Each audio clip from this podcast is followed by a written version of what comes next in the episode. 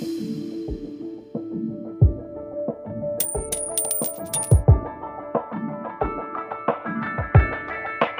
Bienvenidos una vez más a este programa Tu Corazón y el Dinero. Mi nombre es Charvela, el hash de Salcedo, y acompaño siempre a mi esposo, el pastor y economista Héctor Salcedo, a quien llamamos eh, Chacho de cariño. Casi nadie te conoce por Héctor, en la iglesia por lo menos. Y si nos has estado escuchando o viendo las semanas pasadas, te puedes dar cuenta que hemos estado tomando algunos versículos de la Biblia que hablan de las finanzas, que hablan del dinero y la relación que ellos, que las finanzas tienen con nuestro corazón. Y hemos estado estudiándolos y viendo que ellos tienen que decirnos a nosotros los creyentes, ¿cierto, Chacho? Y hoy no es diferente. Eh, hoy queremos... yo agregaría, no solamente a los creyentes, obviamente tiene una aplicación más inmediata a nosotros, los cristianos, los hijos de Dios, sino que también toda persona puede derivar sabiduría de estas instrucciones. Claro, porque esto no es solamente un programa para el cristiano, sino que la Biblia da sabiduría para todo el, que le escuche y, es aplicable a todo corazón.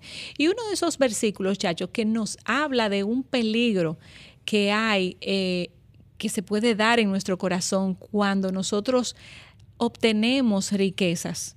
Eh, nos lo dice Proverbio 28, 12. No te voy a decir el peligro porque la Biblia tiene varios términos para ese peligro que alberga, que se puede albergar en el corazón. Pero mira, Proverbios 28, 11, la parte A dice, el rico es sabio ante sus propios ojos. Y quiero hacerte un comentario, o más bien leerte eh, un comentario que hizo el autor William McDonald acerca de este versículo. Y él dice lo siguiente, el rico que se gloría en sus riquezas se cree muy listo, enorgulleciéndose de su perspicacia financiera, es sabio en su propia opinión, confunde las riquezas con la sabiduría.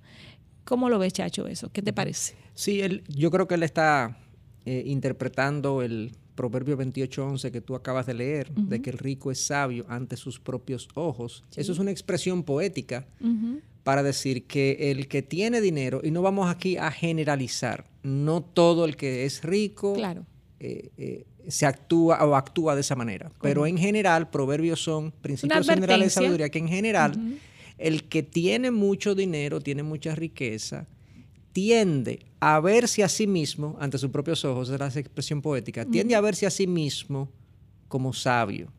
Él confunde que como él ha logrado acumular dinero y ser exitoso en el ámbito de las finanzas, él es una persona sabia, que sabe vivir, que, entiende el mundo, que sabe cómo el mundo eh, se comporta. Entonces, ahí está el problema, es que como él confunde eh, su riqueza o el, el haber obtenido riqueza con que él es una persona sabia y él es sabio entre sus propios ojos, de ahí viene un orgullo, una arrogancia de yo pensar que yo me sé las cosas, que yo no tengo que llevarme del otro, que yo valgo más, que yo como tengo más, soy más. Que no necesito a Exactamente. Entonces comienza con ese concepto de que yo soy sabio ante mis propios ojos, yo sé cómo vivir, yo sé cómo se hacen las cosas en este mundo.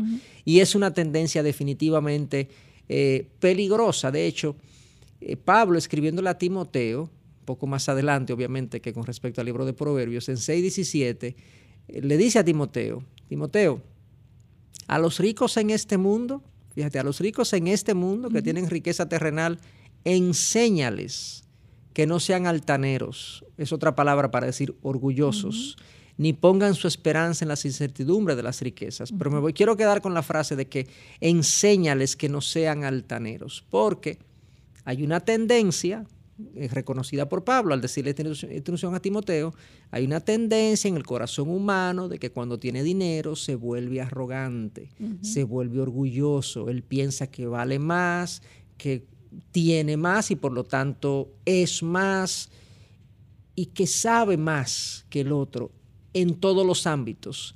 Eh, y, el hecho de que una persona sea exitosa en el ámbito financiero no necesariamente lo califica como una persona sabia en otros ámbitos de la vida. La vida del ser humano tiene muchos componentes. Hay personas que no tienen dinero, que son personas de escasos recursos y que bíblicamente son personas sabias, que saben vivir, que saben enfrentar las dificultades, los conflictos en la vida, que saben de qué se trata la vida. Y son personas, a pesar de no tener mucho, son personas gozosas. Totalmente. Pero por el contrario, hay personas adineradas, ricas, que han sido capaces de tener éxito financiero, pero al mismo tiempo no disfrutan de ese éxito, no disfrutan de esas riquezas porque tienen un concepto de la vida que no es sabio y los lleva a una vida miserable a pesar de su abundancia. Entonces, este es ese, peligro del cual habla Proverbios y es una tentación en el corazón humano de que cuando uno tiene, incluso no tenemos que tener mucho para volvernos arrogantes. Claro, un poquito más del que está a mi, a mi lado. Exactamente, en nuestro país eh, hay una expresión, no sé si la hay así en otros países, es que cuando una persona adquiere riqueza o le va un, poco mejor que a los otros económicamente, se le van los humos a la cabeza. se entiende esa expresión. Se, se elevan, se, eh, a veces en la Biblia se habla de la, de la como de la barbilla eh, inclinada hacia arriba, que es una persona que es arrogante, haciendo uso de, esa, de, esa, expresión. Entonces, esto es un problema para el corazón, definitivamente. Tener dinero muchas veces nos conduce a la arrogancia. Sí, Chacho, y, esa, la arrogancia es eso, lo que tú decías, eh, es un sentido de superioridad que alguien puede eh, albergar eh, en, en, cuanto a su comparación con el otro. Yo me siento superior al otro y yo actúo de una forma eh, como si yo fuera mejor, ¿cierto? Y sabemos que la Biblia dice que no consideremos al otro superior a nosotros mismos, es algo que nosotros no debemos de hacer, albergar ese sentido de arrogancia, pero si lo hacemos. Y, y, la pregunta que te quiero hacer, porque fíjate, ahí creo que es un versículo que dice que como el hombre piensa, así tal es. Entonces, ¿qué está pensando el hombre en su mente? El hombre, la mujer, la persona que es arrogante. ¿Qué son las cosas que, pasan por su cabeza que lo llevan a actuar de forma arrogante? Aun cuando a muchos eh, les es familiar estos versículos, pero no lo aplican, le pasa como por arriba, y ellos deciden seguir actuando de, esa forma. Sí. En cuanto a su... Eh, sí, algunas, algunas ideas ya las mencionamos, pero eh, creo que tiene que ver con que como el mundo aplaude tanto el éxito económico, la persona económicamente exitosa se siente muy aplaudida, se siente muy apreciada, se siente muy distinguida. Entonces, como el mundo lo aplaude, lo aprecia, lo distingue, esa persona termina pensando que él es especial o al menos más especial que otros.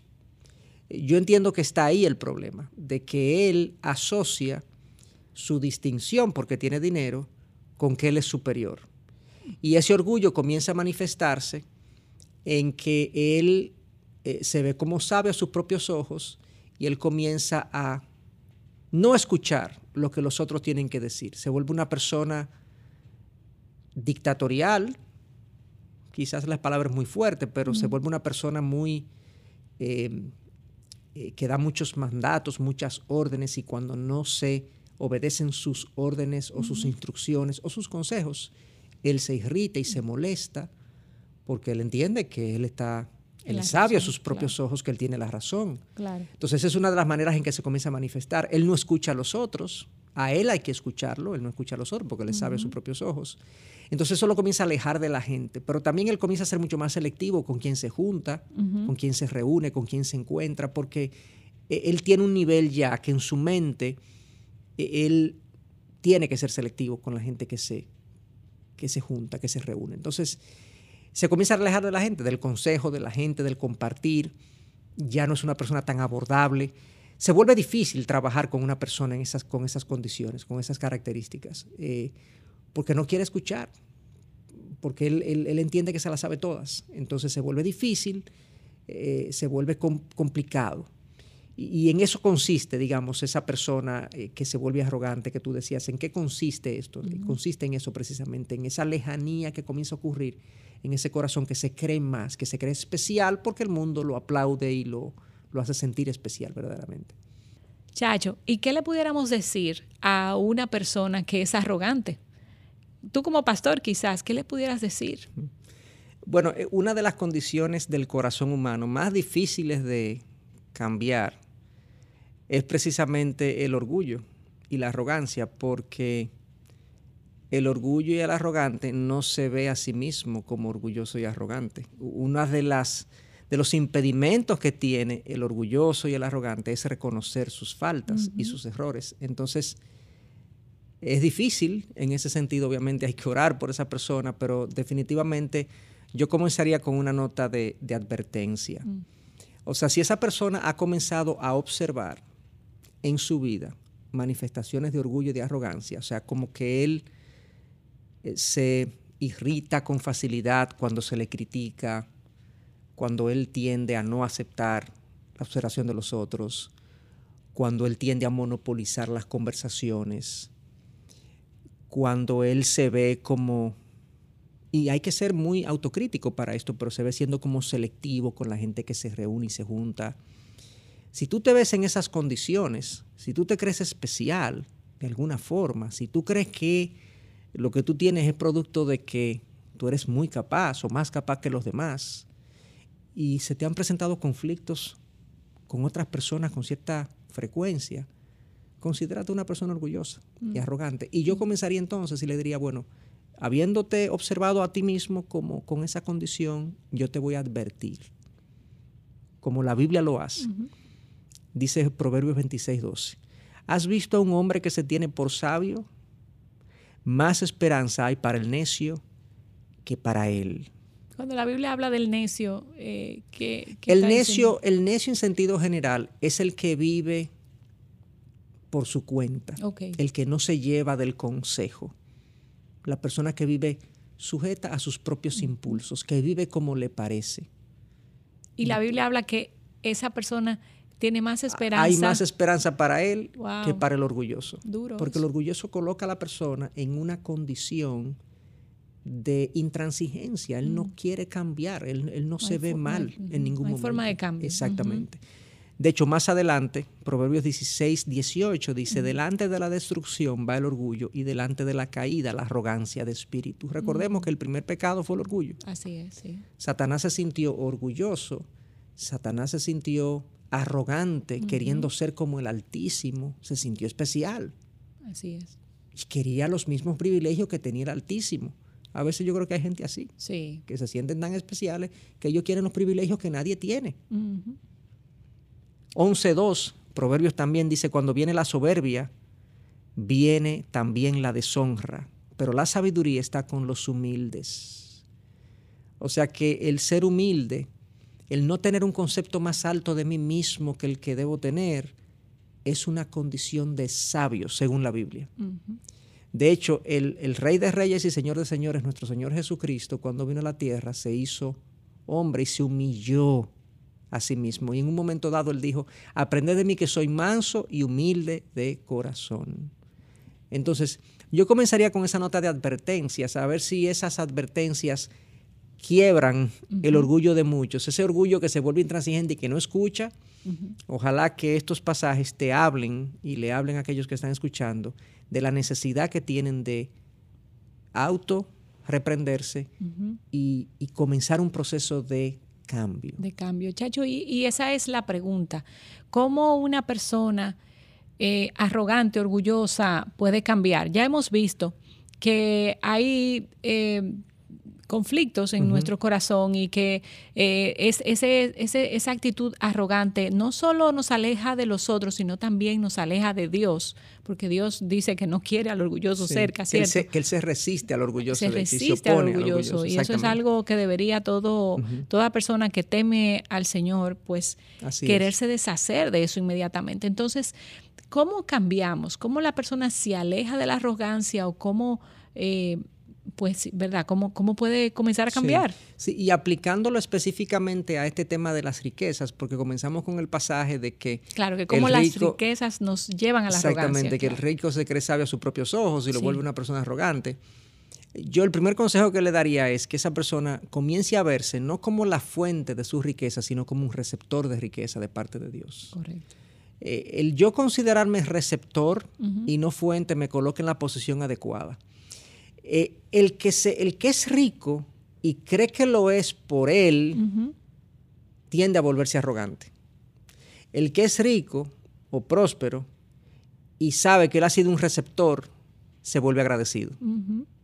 O sea, el yo considerarme receptor cambia mi actitud de arrogancia por una de gratitud.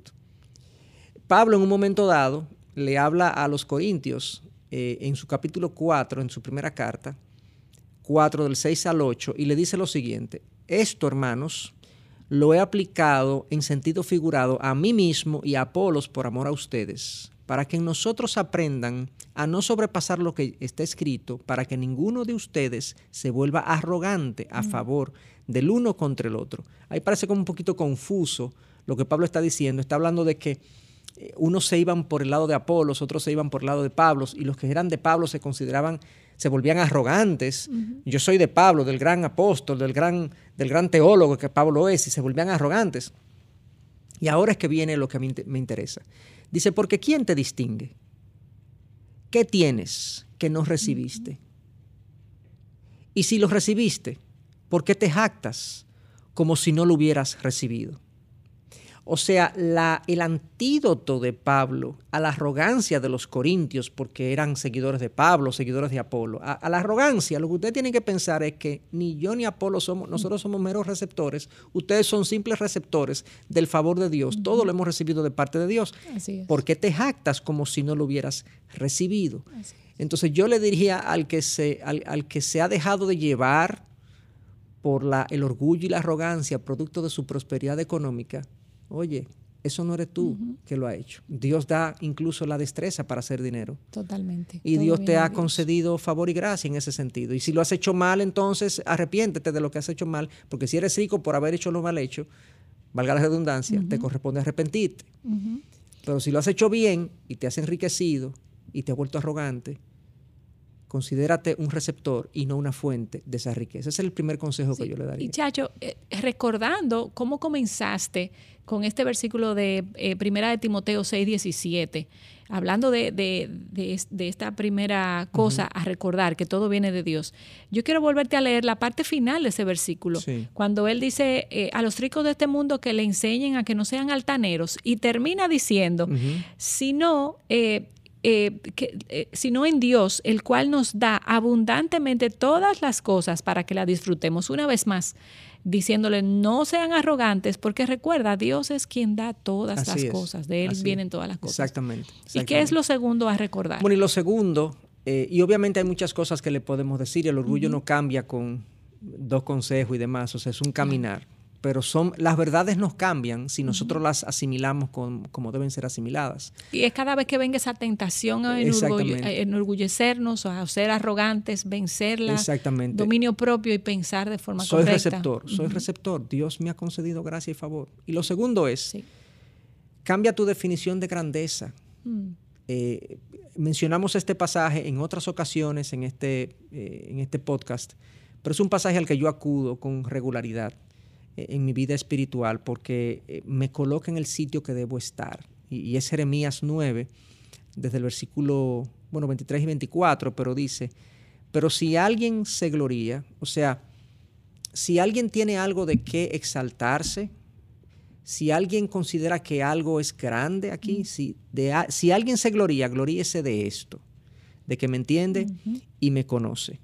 Pero el pasaje anterior, lo que dice, el versículo anterior a ese, lo que dice es que el rico no se gloríe en su riqueza, ni el sabio en su sabiduría, ni el poderoso en su poder. Si alguien se gloría, que se gloríe de que conoce a Dios. La definición de grandeza, bíblicamente hablando, no es el que tiene dinero, el que tiene poder, el que tiene sabiduría. Es el que conoce a Dios. Entonces, para mí, un grande no es un rico, o un poderoso, un sabio, sino que lo es aquel que conoce a Dios. Y el que conoce a Dios no se considera a sí mismo como grande, porque si tú lo conoces como debe conocerlo, tú sabes que tú eres muy chiquito o muy pequeño delante de Él. Yo creo que esos dos conceptos pueden ayudar a una persona a, comenzar a trabajar los niveles de arrogancia que muchas veces son generados producto de esta sensación de que la prosperidad que yo tengo la hice yo, yo soy la fuente de eso. No, tú eres un receptor, pero además de eso, aún tú hayas hecho lo que has hecho, entiende algo, eso no es grandeza para Dios. La grandeza para Dios es el que lo entiende y lo conoce. Que lo conoce. Todo viene de Dios mm. y la grandeza es esa, entender a Dios, eso es lo importante. Que esos sean los dos conceptos que estén meditando en tu cabeza toda esta semana y que te sean de bendición y de crecimiento si tú has podido ver que tienes una actitud arrogante ante las posesiones que Dios te ha dado. Así que con esto te despedimos y nos vemos en una próxima entrega. Te recordamos que puedes hacernos llegar tus preguntas entrando a la página de Ministerios Integridad y Sabiduría, buscar ahí el nombre de nuestro programa, Tu Corazón y el Dinero, y ahí vas a encontrar una pequeña casilla donde puedes dejar tus preguntas, porque próximamente tendremos un segmento donde las vamos a responder. Así que hasta una próxima entrega. Nos vemos.